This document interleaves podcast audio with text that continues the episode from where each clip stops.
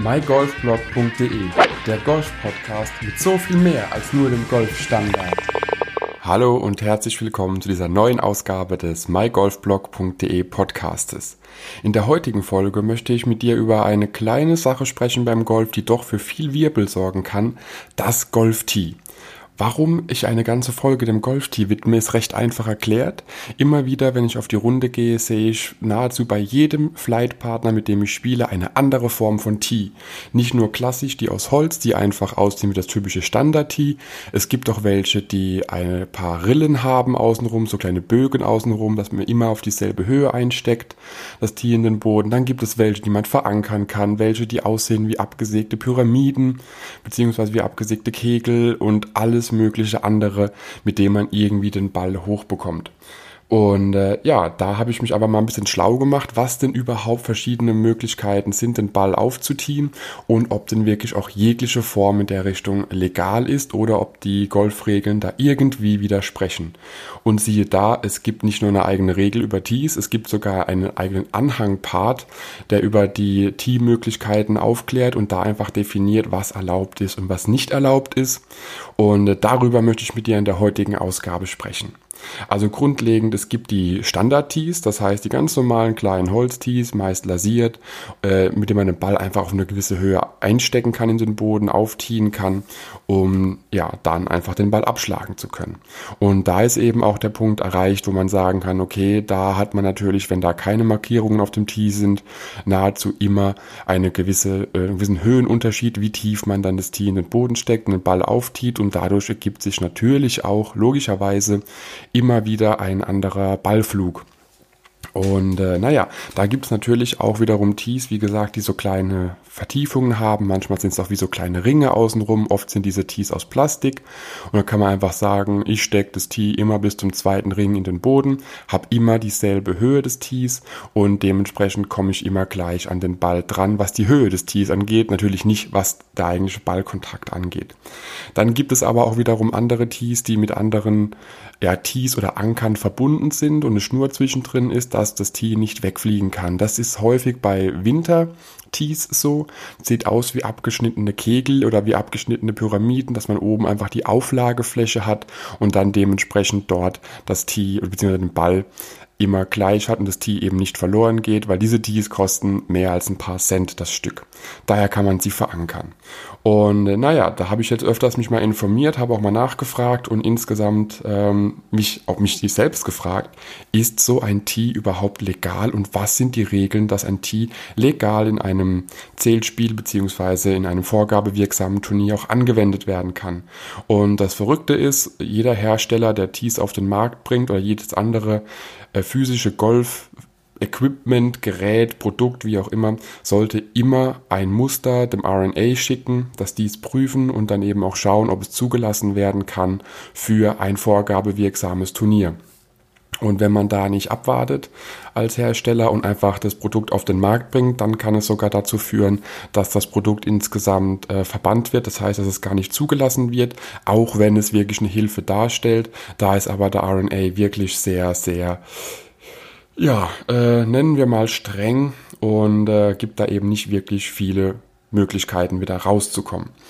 Und ähm, ja, dem letzten habe ich wieder mit jemandem gespielt, der ein Tee dabei hatte, wo auf der Packung stand, es sei zugelassen, aber es ist ein Tee gewesen, was mit zwei Ankern und einem Schnürchen verbunden ist, damit man es auf jeden Fall feststecken kann, dass es immer da bleibt und nicht wegfliegen kann. Und wie gesagt, es gibt eine eigene Regel, Regel 11.1, Aufsetzen des Balls. Und äh, ich zitiere jetzt einfach mal aus dem offiziellen Regeltext, der auf golf.de veröffentlicht ist. Nicht als Zieh zugelassen sind Gegenstände, die zu einem anderen Zweck hergestellt wurden, wie Getränkebecher, Milchportionstöpfchen oder Zigarettenschachteln, auch wenn sie es zur Erheiterung in der Spielgruppe beitragen würde, derartige Gegenstände als Tee zu benutzen. Weiterhin Tees dürfen keinen Anker in Form einer Pitchgabel oder ähnlichem haben, da solche Anbauteile dazu genutzt werden, geeignet sein könnten, eine Richtung anzuzeigen. Zwei oder mehrere mit einer Schnur verbundene Tees sind zugelassen, solange der Spieler damit keine Richtung anzeigt. Zitat Ende. Und da haben wir eben auch genau den Punkt, wo man dann sich selbst die Frage stellen muss, das Tee, das ich benutze, wenn es denn ein oder zwei Ankerpunkte hat, die mit einer Schnur mit dem eigentlichen Tee verbunden sind, kann ich es ja wie ein Dreieck stecken und kann damit die Richtung anzeigen, indem die beiden Verbundteile, die beiden Anker in den Boden gesteckt werden in Richtung Ziellinie und somit kann ich die Richtung anzeigen. Wenn ich das jetzt richtig verstehe, könnte ich es diagonal zum Tee einstecken, dass es einfach gar keine Richtung anzeigt und dann wäre es wieder legal. Auf der anderen Seite bin ich da wirklich skeptisch, denn äh, ihr wisst selber oder du weißt selber, wie das ist, wenn du auf einem schönen, auf einer schönen Turnierrunde einfach so ein Teil rausholst, du hast immer irgendwie einen im Flight, der sagt, das passt aber nicht, das geht nicht. Wenn derjenige äh, einfach auch cool drauf ist, dann passiert da gar nichts. Wenn derjenige aber die Regeln einfach ein bisschen sehr stark auslegt, dann wird es natürlich zur Turnierleitung gehen und die Turnierleitung wird versuchen, das Ganze zu prüfen. Bis es aber soweit ist, würde ich sagen, ist es erstmal so, dass dein Turnier nicht gezählt wird, dass du disqualifiziert bist und dass dann dementsprechend auch einfach dein Handicap äh, flöten gehen kann. Und das bringt dir nichts, ganz ehrlich. Also da würde ich lieber auf Nummer sicher gehen, würde mich andersweitig äh, umorientieren und solchen Tee einfach erstmal ja, Abstand nehmen auf Proberunden, beziehungsweise bis du deine Höhe eben rausgefunden hast, mit der du gut spielen kannst, auf jeden Fall. Aber ansonsten wird es ein bisschen schwierig. Und äh, wie gesagt, es gibt eine eigene Regel dazu, 11.1 kannst du gerne nachlesen. Auf golf.de sind die alle auch veröffentlicht. Und was weiterhin noch erwähnt wird zu diesem Thema Anker, ist der Anhang 4 der Golfregeln. Und der Anhang 4 der Golfregeln bestimmt auch unter dem Punkt 1, ein Tee ist ein Hilfsmittel, das dazu bestimmt ist, den Ball über den Boden zu erheben. Ein Tee darf nicht, Achtung, länger als 101,6 mm sein, so gestaltet oder hergestellt sein, dass die Spiellinie anzeigen könnte. Da wären wir wieder bei diesen beiden Ankerpunkten bei eines Tees. Und so gestaltet oder hergestellt, also haben wir schon, die Bewegung des Balls unangemessen beeinflussen oder auf eine andere Art und Weise den Spieler bei einem Schlag in seinem Spiel unterstützen. Und da ist eben der Punkt erreicht, wer legt es genau aus? Wer definiert, was dich unterstützt? Wer definiert, was genau die Ziellinie anzeigt?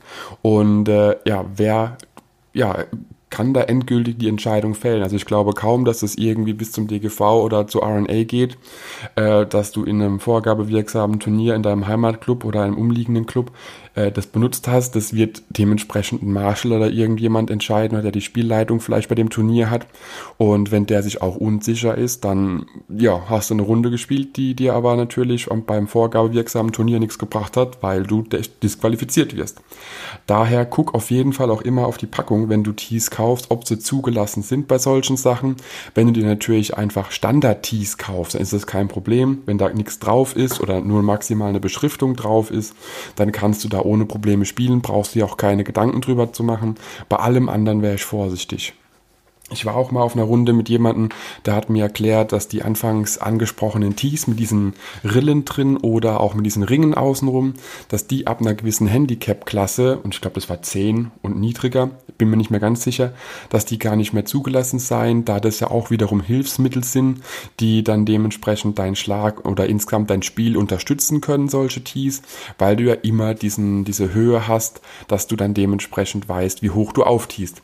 Daher wäre ich auch mit solchen Tees hieß, auch wenn es draufsteht auf der Packung, dass sie zugelassen sind von der RNA, wäre ich auf jeden Fall vorsichtig, weil es wäre wirklich schade drum, wenn es einem Tee liegt, dass du disqualifiziert wirst. Deswegen ist da auch mein Tipp, hol dir wirklich ganz normale Standard-Tees, die bekommst du ein, zwei Mal im Jahr sogar bei Lidl und ähm, ja, spiel einfach mit denen, gewöhn dich an eine gewisse Höhe und wenn du sagst, okay, die sind die aber alle ein bisschen zu teuer oder auch zu umweltschädlich, es gibt wirklich welche, die sind unlasiert aus Bambus. Bambus ist ein schnell nachwachsender Rohstoff, da kannst du auf jeden Fall sicher sein, dass da nichts passiert.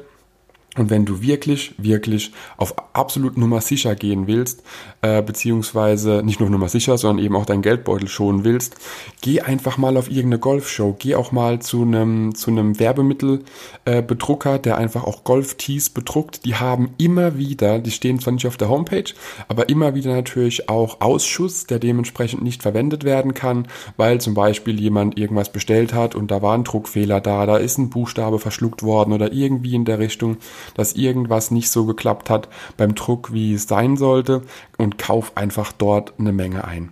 Und da auch meine Empfehlung, hol dir die längsten Tees, die derjenige anbieten kann, die natürlich zugelassen sind. Wir haben gelernt, 101,6 mm dürfen sie nicht überschreiten.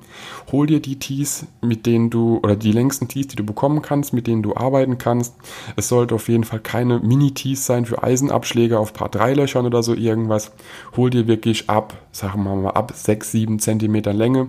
Hol dir die, hol dir die auch in einer großen Menge ich war 2011 in Schottland auf der Scottish Golf Show, habe mir dort genau bei so einem Händler, der eben druckbare Tees anbietet, einfach zwei große Pack Ausschussware gekauft und es ist jetzt sieben Jahre her. Ich habe immer noch einen vollen Pack davon. Der andere geht langsam zur Neige, aber das sind so sechs, sieben Zentimeter lange Tees und äh, was habe ich dafür bezahlt?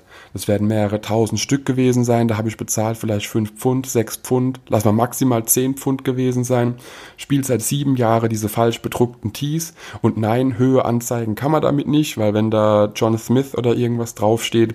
Da jedes Tee ist anders. Jedes Tee wird anders Produkt. Manchmal ist es oben die Ablagefläche, manchmal aber auch das ganze Tee an sich. Manchmal ist es gelb, manchmal grün. Also da lässt sich gar keine Struktur drin erkennen, dass man immer wieder irgendwie auf dieselbe Höhe auftiehen kann.